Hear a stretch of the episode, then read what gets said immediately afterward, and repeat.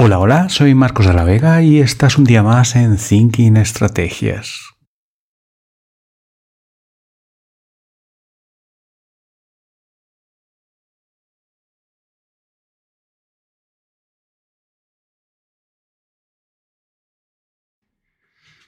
Hola, hola, hoy voy a hablarte de jamones y tú vas a aprender sobre el proceso y la evolución de un profesional, de un emprendedor, de un negocio. Ya te adelanto que curar jamones necesita un tiempo. Jamones de cerdos, de eso que tanto nos gusta aquí en España.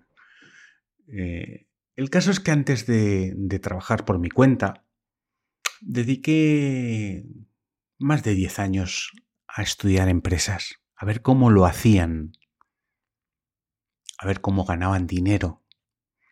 Porque, ya sabéis el dicho, la pela es la pela. Como bien sabemos todos, pero durante todos estos años dediqué buena parte del tiempo a dar ideas a, a grandes, a pequeñas, a muy grandes empresas.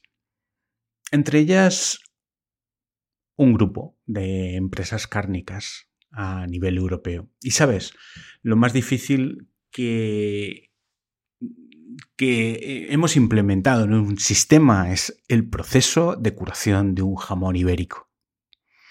Por un lado, por el proceso en sí. Por otro, por las cosas que pasan en el, en el mercado. Eh, esas guarradas que a veces, pues, se hacen para, para reclasificar jamones, para intentar inventarse una trazabilidad nueva. Y, bueno, ya sabéis, esas cosas que, que, en todo negocio, pues, o en muchos negocios, intentan hacer. Pero eso son historias de, de ayer. Eh, el caso es que cómo hacían ellos cuando te pedían eh, conseguir terminar un jamón serrano. ¿Cuánto tarda? Y la realidad es que tarda dos años. Dos años hasta que tenemos el jamón encima de la mesa del Señor, que lo va a consumir. Algunos más eh, o, o, más en algunos casos, en función, pero de media unos dos años. Y es un proceso que no debe sufrir ninguna alteración o los jamones se pueden perder. Lo mismo que el proceso que debe seguir un empresario un emprendedor para alcanzar su punto fuerte de negocio, su punto álgido, su punto de máxima facturación.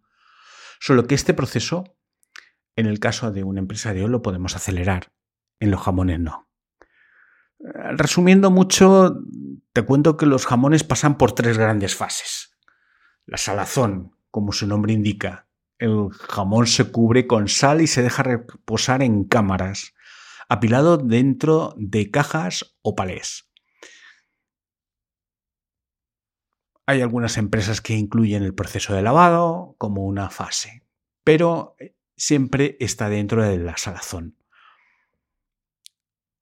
Claro, nadie se va a comer un jamón con una costra de varios kilos de sal encima.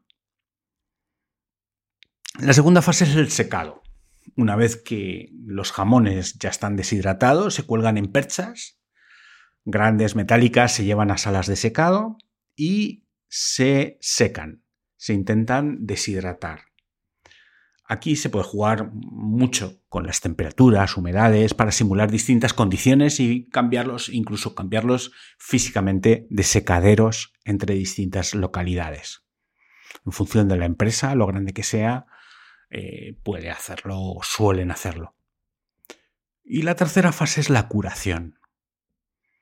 Es decir, cuando sacan los jamones de los secaderos, los llevan a bodegas con unas condiciones más amables para que el jamón madure y adquiera esos sabores y aromas tan característicos. Es una fase fundamental, porque si todo bien, todo va bien, ahí va a lograr su paladar, su toque final sus vetas de, sabor.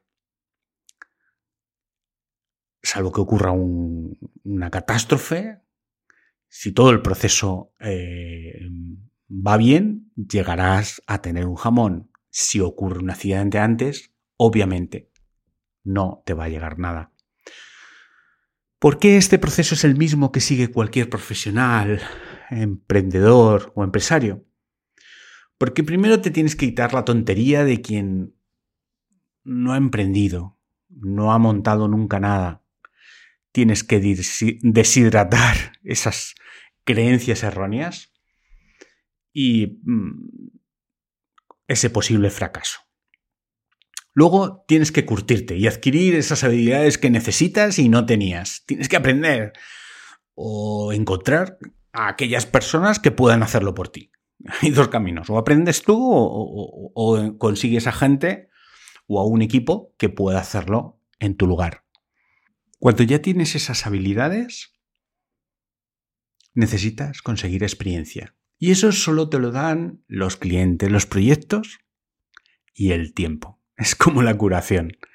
Si todo va bien, con un primer proyecto podrías salir como un profesional, como la copa de un pino pero que cuando lleves 100, 100 proyectos, cuando hayas gestionado equipos de, de 100 personas, cuando hayas salvado proyectos en caída libre, cuando hayas eh, dejado estamparse los que no tenían salvación, o cuando hayas conseguido algún milagro, entonces serás el puto amo. Si ya lo eres, pues enhorabuena, genial. Pero si no lo eres, y quieres acelerar tu camino para convertirte en uno, eh, pues tengo la agenda abierta para, para hacer sesiones de mentoría individual en los próximos meses.